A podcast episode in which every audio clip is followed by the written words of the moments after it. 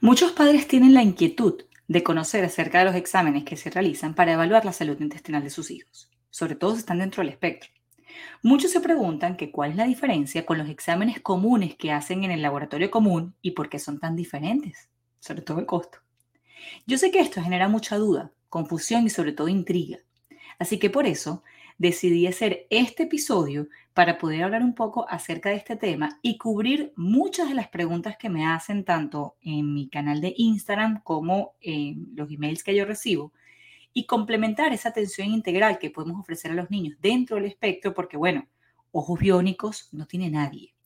Siempre tener exámenes en mano representa mucho más información, así como dice el gringo, test, don't guess. Así que vamos a comenzar. Bienvenida, mamá.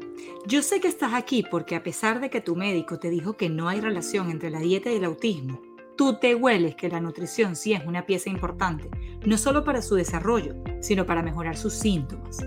Tú sabes que puedes hacer aún más por tu hijo especial.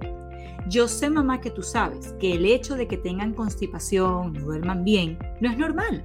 Así como que no coman o sean piquis y que lloren sin razón aparente, a pesar de que la gente a tu alrededor lo ha normalizado. Yo me imagino las miles de dietas que has leído y puedo suponer tu frustración al no saber por dónde empezar. Tú sabes que hay algo que tienes que cambiar en tu casa, además de las terapias, te lo dice tu corazón de madre. Tú estás aquí porque quieres saber la verdad acerca de la dieta y los niños especiales. Quieres saber cómo poder ayudar más a tu hijo en casa. Quieres tener razones válidas para tumbar las excusas que hasta ahora, es decir, hoy, te han mantenido alejada de buscar mucho más. Buen día y mucho gusto.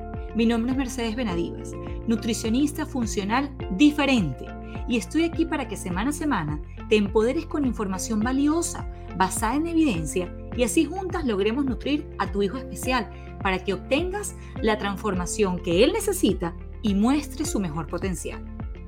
Aquí hablaremos con especialistas y discutiremos acerca de nutrición, suplementos, cambios de estilo de vida y así te sientas confiada y segura en este trayecto y recorrido nutricional. Espero que esta alimentación, digo, perdón, información, te nutra lo suficiente y te aporte conocimientos nuevos que puedas poner en práctica todos los días de tu vida en tu casa, con tus hijos. Así que buen provecho. Ah, y antes de que te vayas, recuerda descargar la guía que he preparado para ti y las otras formas en las que puedo ayudarte. Revisa por aquí abajo en este episodio que te estaré dejando esos links.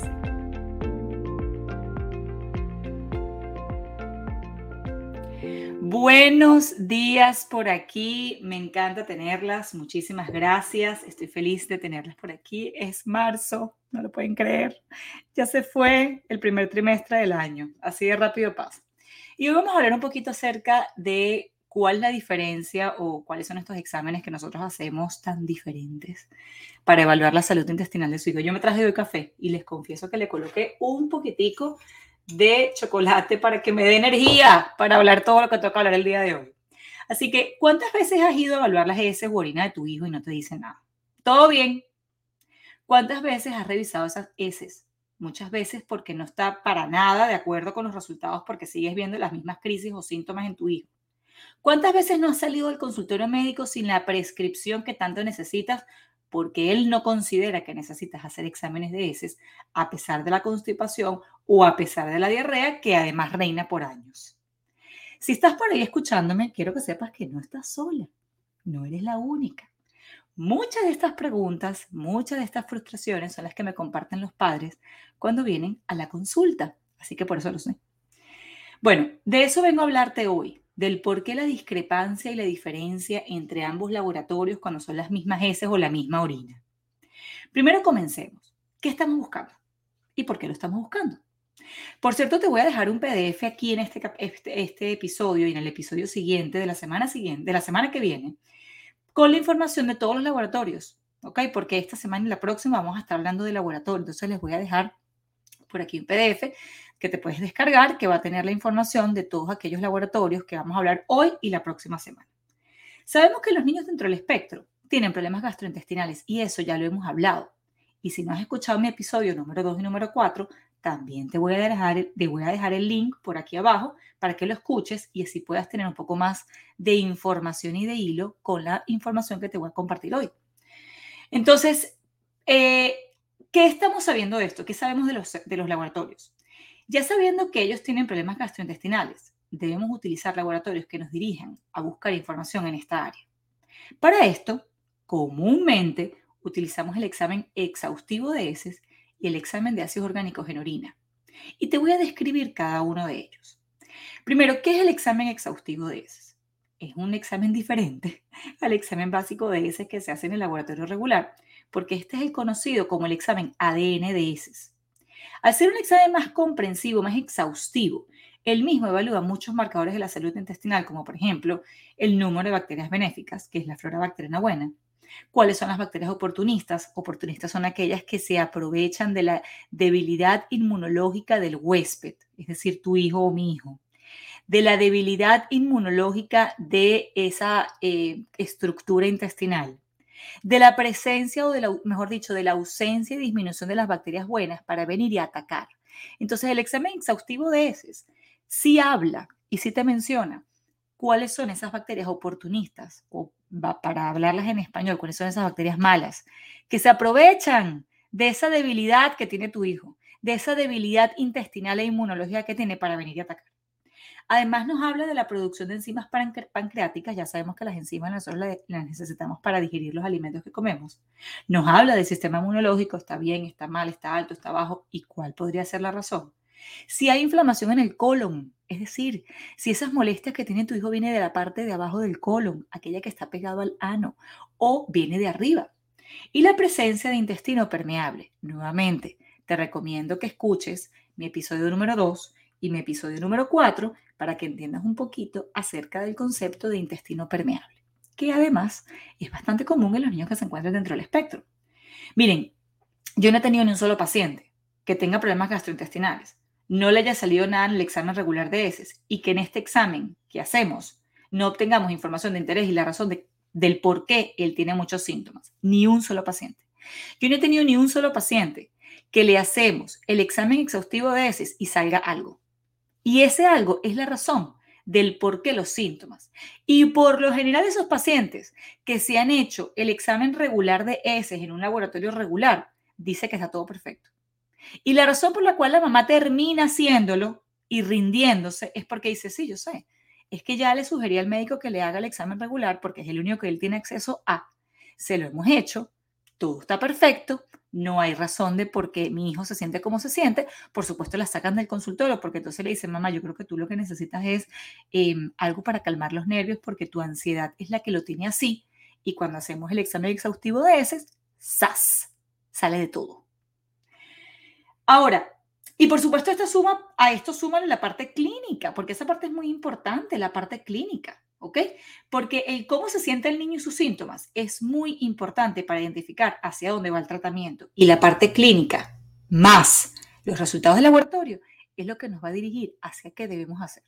Por eso yo siempre le digo a los papás, muchos me contactan por, por Instagram, yo le quiero hacer el examen de heces o me mandan un email. Yo le quiero hacer el examen de orina. Perfecto, mm, estoy completamente de acuerdo porque yo sé que esto es parte importante de la intervención y el tratamiento. Pero primero tenemos que pasar consulta. Primero tenemos que abrirle la historia al nené. Primero tenemos que saber cuáles son sus síntomas. Porque si yo tengo los síntomas 1, 2, 3, A, B, C, y luego hacemos el examen, entonces yo puedo comparar. Pero hacer exámenes sin tener parte clínica es irresponsable. Y se los digo con toda la responsabilidad que me, que, que, que me, que me da la situación. Entonces, no corren directo a hacer exámenes porque tienen curiosidad de saber qué es lo que está pasando adentro. Yo lo comparto con ustedes y tienen toda la razón. Pero hay que también tener la parte clínica, hay que también tener los síntomas, hay que saber de, la, de, cuáles son em, los hábitos de alimentación que tienen en casa, porque eso también me va a ayudar a una vez que yo tenga los resultados, entender qué es lo que yo tengo que hacer. Porque si nada más tienes resultado, sin la parte clínica, tu información está incompleta. Punto yo dije, hoy no, hoy no voy a regañar, pero es importante que sepan eso. Ahora, un solo examen no nos dice mucho, y eso también es verdad. Y esto lo digo todo el tiempo, y hasta el cansancio. Si bien es cierto que mientras más no es mejor, tener lo necesario sí es importante. Y ahí vuelvo otra vez a lo mismo, que la clínica, la entrevista, la consulta nos va a decir exactamente qué exámenes debemos hacer. Porque yo entiendo que como padre tú entiendas que para evaluar el sistema gastrointestinal o el intestino o las heces, tú consideres que, y yo lo entiendo, que nada más existe el examen de heces. Mucha gente no entiende que, por ejemplo, el examen de orina, que eso lo vamos a ver en un momentico, también es parte de conocer la salud intestinal. Entonces, hacer exámenes sin tener la clínica no es responsable. Entonces, por eso es que a este examen de heces nosotros adicionamos el examen de ácidos orgánicos en orina, el cual se llama OAT en inglés. Es un examen que mide hasta 76 marcadores diferentes. Primero, nos, mide, nos dice, nos da información acerca del sobrecrecimiento de hongos, cándida y mold. Vamos a hablar de mold en un ratito. Les habla de cuál es la producción de energía dentro de la célula. Nosotros sabemos que nuestra célula tiene un castillo energético que se llama mitocondria y esa mitocondria es la que surte de energía al resto de mi cuerpo para que podamos hacer desde funciones básicas de guiñar el ojo hasta respirar. Y esa energía también le da energía a nuestro músculo. Entonces también ahí podría venir la respuesta y la razón del por qué tu nené es tan blandito, por qué tu nené no tiene fuercita o por qué se siente así como una hoja que se desvanece. Eso no nos dice el examen de ácidos orgánicos en orina. Además nos habla de sobrecrecimiento bacteriano, entonces tenemos un sobrecrecimiento bacteriano en el examen de ácidos orgánicos en orina, que no es un sobrecrecimiento de la orina, sino marcadores que aparecen en la orina que vienen del intestino. ¿Entendiste? Porque aquí no es que vamos a analizar la orina, aquí lo que vamos a analizar son los marcadores intestinales que salen de las heces, llegan a torrente sanguíneo, salen a la orina y los evaluamos allí. Entonces ahí hacemos la comparación entre lo que recibimos del examen de heces y lo que tenemos en el examen de orina. Además habla de niveles de micronutrientes, ¿ok? Súper importantes que también los necesitamos para todo lo que tiene que ver con la, con la producción de energía, que mi célula tenga energía y nutrientes. Y él me habla muy básico acerca del proceso de detoxificación. Si el nene está expuesto a metales, si el nene puede estar, por supuesto no me dice qué metales, eso lo vamos a hablar la semana que viene, pero me habla del proceso de detoxificación. Bueno, qué metales está teniendo, o sea, o si está expuesto a, a contaminantes ambientales, cómo está trabajando el proceso de detoxificación. Todo eso me lo dice el examen de ácidos orgánicos en orina y por supuesto eso me va a levantar la curiosidad hacia qué otro examen podríamos hacer. Es uno de los exámenes más importantes, ojo al tambor, a realizar los niños dentro del espectro, porque con solo la muestra de orina podemos conocer cómo está trabajando la mitocondria. Y la mitocondria, ya sabemos que es el castillo energético y esa puede ser la razón del por qué tu nene está blandito, o porque todavía no habla, o porque no se sienta derecho, o porque necesita estar saltando cuando está, cuando está comiendo, o porque eh, no agarra bien el lápiz, o porque no se sienta derecho. Todo ese tipo de cosas me, habla, me, me habla de mitocondria. Del 70 al 90% de los niños dentro del espectro tienen un problema mitocondrial. Y sabemos que la mitocondria, ya les conté, es el castillo energético. Y ella es la que se encarga, o desde ahí salen todos los procesos tan sencillos como el habla. Después de esto, les puedo decir que de un tiempo para acá, he tenido que forzosamente adicionar el examen de micotoxinas como parte de mis go-to exámenes, porque no les puedo contar la cantidad de niños contaminados con mold y autismo que veo en consulta. Entonces, el examen de ácidos orgánicos en orina, en su primer panel, del 1 al 9, si has tenido la oportunidad de hacer el examen de, ácidos orgánicos en orina, si lo abres en la primera página del 1 al 9, esos nueve marcadores me hablan de cándida o mold. Y te puedo decir que muchos de esos marcadores están completamente eh, positivos cuando hay sobrecrecimiento de mold. Entonces, cuando yo estoy haciendo el examen de ácidos orgánicos en orina y yo veo que alguno de estos, del 1 al 9, hay unos bien específicos que me habla de mold, sale como positivo o resaltado como alto, ya eso me enciende a mí las alarmas de que hay posiblemente la presencia de mold. ¿Es un examen específico de micotoxinas o de mold? No. Hay un examen específico de micotoxinas que sería un tercer examen o un segundo examen de orina. El examen de heces es uno el examen de ácidos orgánicos en orina es otro y el examen de micotoxinas es el último. O, eh, ácidos orgánicos en orina y micotoxina, ambos son en orina. Entonces, la contaminación con, mal, con MOL perdón, los pone a ellos en un estado de vulnerabilidad para el empeoramiento de los síntomas. Y muchas veces, ojo, no es autismo, sino MOL. Y lo digo con toda la responsabilidad que tengo. Punto. Porque es que el MOLT es una neurotoxina Y como tal afecta el funcionamiento del cerebro, limitando la capacidad de toxificación, por eso no puedo sacarlo del cuerpo y genera síntomas que los coloca dentro del espectro. ¿Por qué te imaginas un niño de dos o tres años contaminado? Justo en ese momento de crecimiento y desarrollo. Y eso es lo que puede precisamente hacer que estos síntomas empeoren y los síntomas de contaminación con mold a esa edad solapa o imita mucho los síntomas del autismo. Porque como al ser una neurotoxina, bueno, entonces hace que el niño tenga poco contacto visual, que el niño sea irritable, que tenga problemas para dormir, que tenga problemas en piel, que eh, la parte cognitiva se vea afectada, entonces él está un poquito, para, un poquito eh, retrasado en todo lo que es el área escolar, le, eh, por supuesto impide o afecta todo lo que es el proceso del habla, ellos pueden presentar regresiones, fíjense que se parece mucho. Entonces, por eso es tan importante hacer exámenes, para poder identificar en dónde está el problema. Hoy en día, y esa es la parte que a mí me gusta de la medicina funcional y de la nutrición funcional. Ojo, dije el área, no todos los médicos, porque también tengo varios de esa área que no, que no comparto muchas cosas y también considero que hay, hay muchos profesionales en esta área que tampoco están haciendo lo que tienen que hacer, pero como área y como filosofía, yo, yo me casé con ella. ¿Por qué? Porque definitivamente hay que buscar el root cause, la causa raíz de los problemas.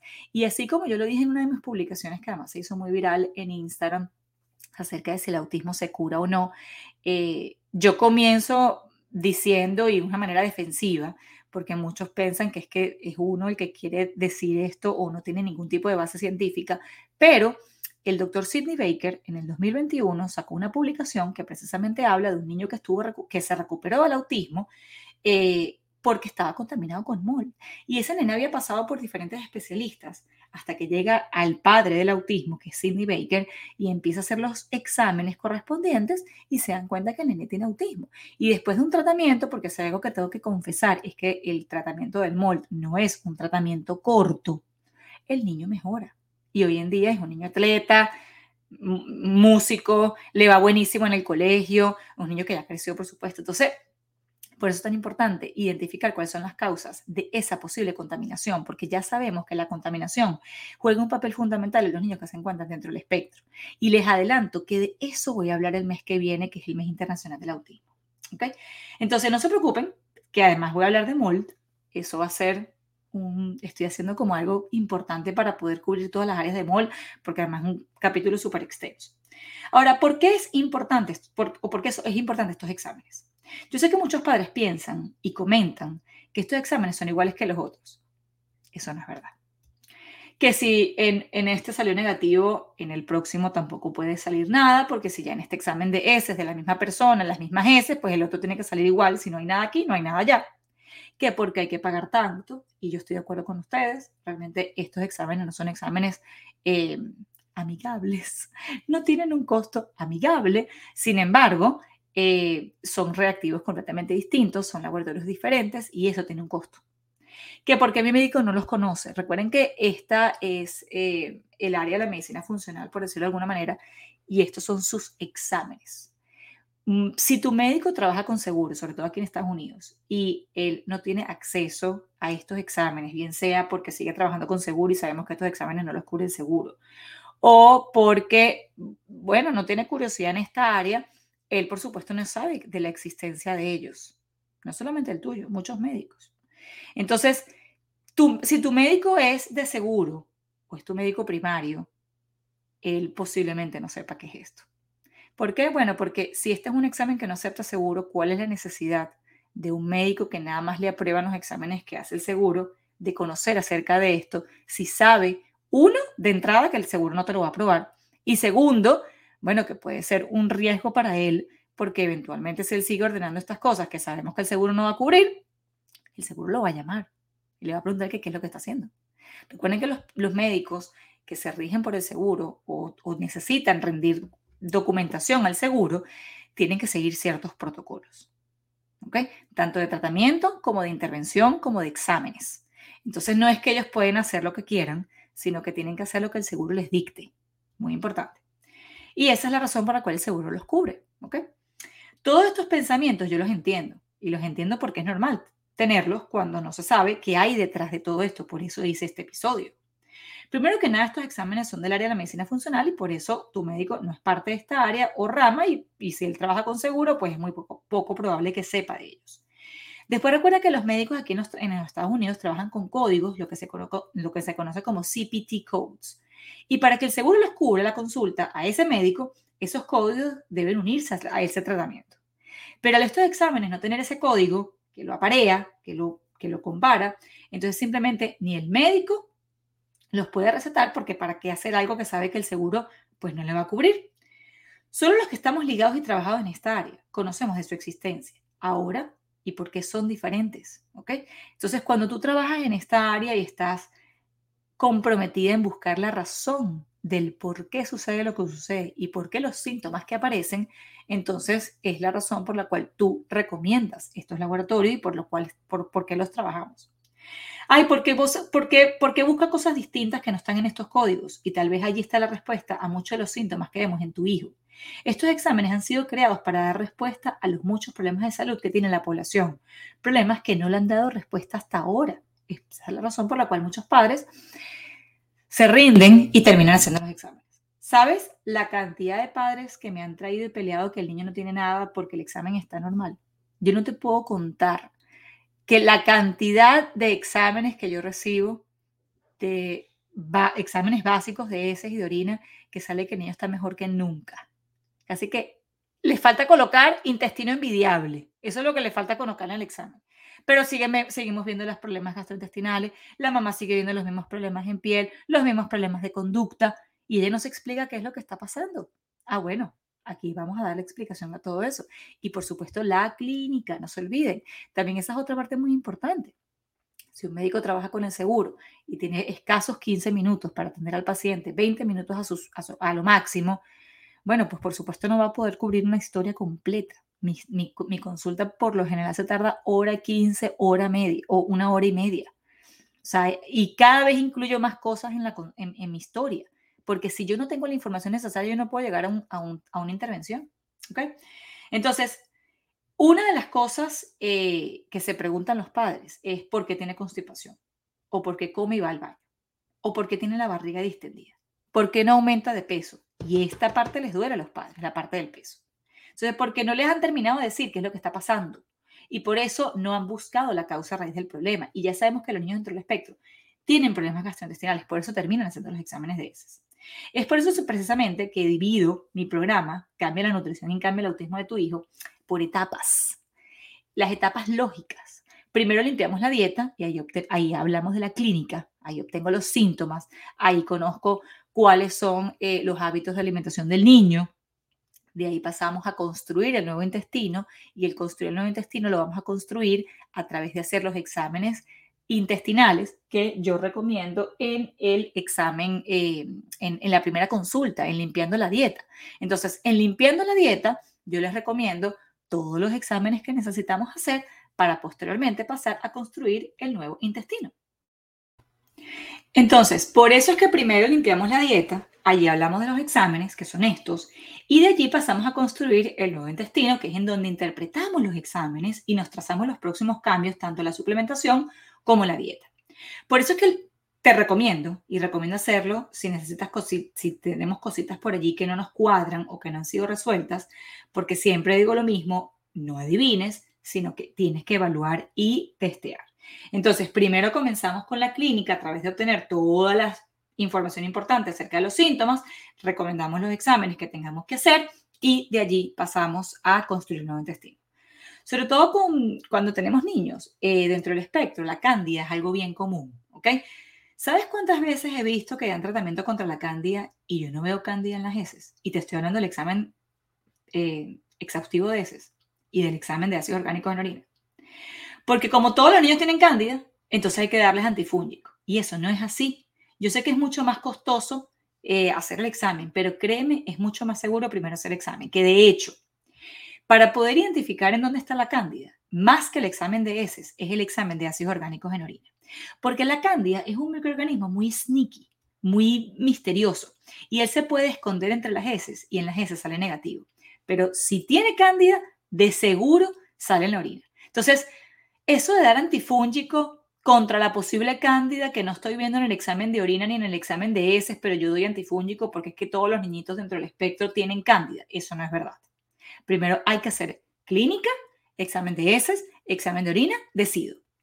Así que, como un pequeño resumen, tenemos el examen exhaustivo de heces. Solo puede ser indicado por un profesional especialista en el área funcional, médico o nutricionista. Yo hago todos estos exámenes y mi licencia aquí de dietitian en Estados Unidos me lo permite y estoy siempre trabajando para poder tener, obviamente, a mi disposición muchos más y más laboratorios que me ayuden a orientar a estas familias.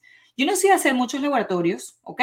Pero sí hay unos que seguro tenemos que hacer. Entonces, en el examen de ese sabremos si hay una absorción adecuada de alimentos, si hay liberación de enzimas, por allí para las madres que ven que sus genes son delgados y no aumentan de peso. ¿Será que no está absorbiendo? Bueno, eso lo vemos en el examen de heces pero de estos que hago yo o la medicina funcional, no el examen básico. Entonces, un mini resumen hasta ahora de cuáles son las ventajas de hacer el examen exhaustivo de heces. Uno, identificamos la cantidad de bacterias buenas del intestino, ¿ok? Y las podemos determinar. Identificamos los parámetros digestivos que miden salud intestinal y eso nos puede acercar a ver si hay o no un problema gastrointestinal sin necesidad de hacer exámenes complicados o procedimientos mucho más invasivos.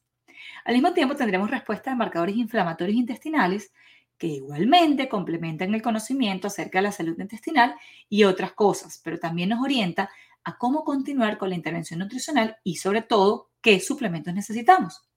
Ahora, del examen, del examen de ácidos orgánicos en, orina, que complementa el examen de heces, nos dice si hay cándida o no, si hay marcadores de MOLT o cómo estoy trabajando con nuestro castillo energético, cómo está produciendo energía nuestra mitocondria. Entonces, una de las mayores ventajas que trae el examen de ácidos orgánicos en orinas es, uno, es cero invasivo. A pesar de que a veces es difícil la toma de la muestra de orina, sobre todo en niños chiquitos que usan pañal. Sin embargo, el laboratorio te envía, unas bolsas de recolección de orina pediátrica para que si es varón se lo coloques adherido en el pene y así caiga la orinita allí. Y si es niña, yo le recomiendo a las madres, pues que apenas, yo sé que es muy doloroso, pero créanme que funciona que apenas se levanten, se les lleven a la ducha, prendan el agua fría y con otro recolector de orina, que yo también les doy el link para que lo compren en mi programa, yo les doy a, las mamás el link para que compren em, recolectores de orina extra y lo tengan, para que usen esa en vez del que te manda el laboratorio. Entonces, ese otro recolector, recolector lo utilizas, ¿ok? Para que cuando ella esté, eh, se sienta estimulada por por el agua fría que le entra por los pies, pues tú con ese otro recolector puedas agarrar la orina ¿ok? Y así puedas hacer la muestra. Probablemente tendrás que intentar unas cuantas veces y aunque suena difícil, te prometo que no lo es y sí se puede. Te lo dice una madre de una niña que cuando tenía un año y un mes tenía acidosis tubular renal y me tocaba hacerle examen de orina y examen de sangre cada tres meses. El de sangre era fácil. Ella, pum, daba la, montaba su bracito y ni se enteraba. Pero el examen de orina me ponía a sudar y muchas veces tenía que hacer varios intentos hasta que finalmente lo agarraba. Y lo más importante de este examen de ácidos orgánicos en orinas es que este examen provee con información precisa acerca de la presencia o no de especies de hongos o cándidas, los cuales ya sabemos que empeoran conductas, hiperactividad y sistema inmune. Así que si quieres saber un poco más acerca de los laboratorios, en mi página web está la info de los laboratorios y te voy a dejar por aquí, al final de este episodio y en el próximo, un PDF para que lo puedas revisar. De todas maneras, recuerda que la semana que viene vamos a continuar hablando de los exámenes porque hay más. Así que, si mamá vives en Estados Unidos y tu hijo se encuentra dentro del espectro, y después de escuchar el episodio número 2 y número 4, en donde hablo de los síntomas y la evidencia respectivamente, y quieres averiguar exactamente qué le está pasando a este intestino y al metabolismo en general, te recomiendo que uno, primero hagas consulta. Primero empieces por limpiando la dieta, en donde identifico cuáles son los síntomas, vamos a evaluar cómo están los hábitos, el hábito de alimentación, los hábitos de alimentación, qué se está comiendo en la casa, quién prepara los alimentos, identifiquemos cuáles son los síntomas que nos pueden acercar al MOL y después hacer exámenes. Ya estás clara que estos no son exámenes que hace tu médico general, ni el pediatra, ni tampoco son exámenes que cubre el seguro. Recuerda que estos exámenes son eh, propiedad, por decirlo de alguna manera, invento y creación, por, decirlo, por decir algo, o adquisición de la medicina funcional que busca, igual que la nutrición funcional, busca identificar cuál es la causa raíz de esos síntomas o de ese problema. Así que nos vemos en Cambio la Nutrición y Cambia el Autismo de tu Hijo en Limpiando la Dieta. Para después pasar a construir el nuevo intestino. Muchas gracias por estar aquí. Recuerda que la próxima semana seguiremos hablando de los exámenes. Chao, chao.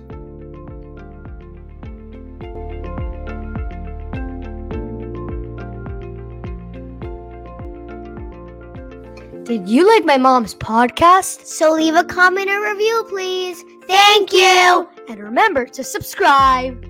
Gracias por estar aquí y espero haberte empoderado o alimentado en este y en todos los episodios.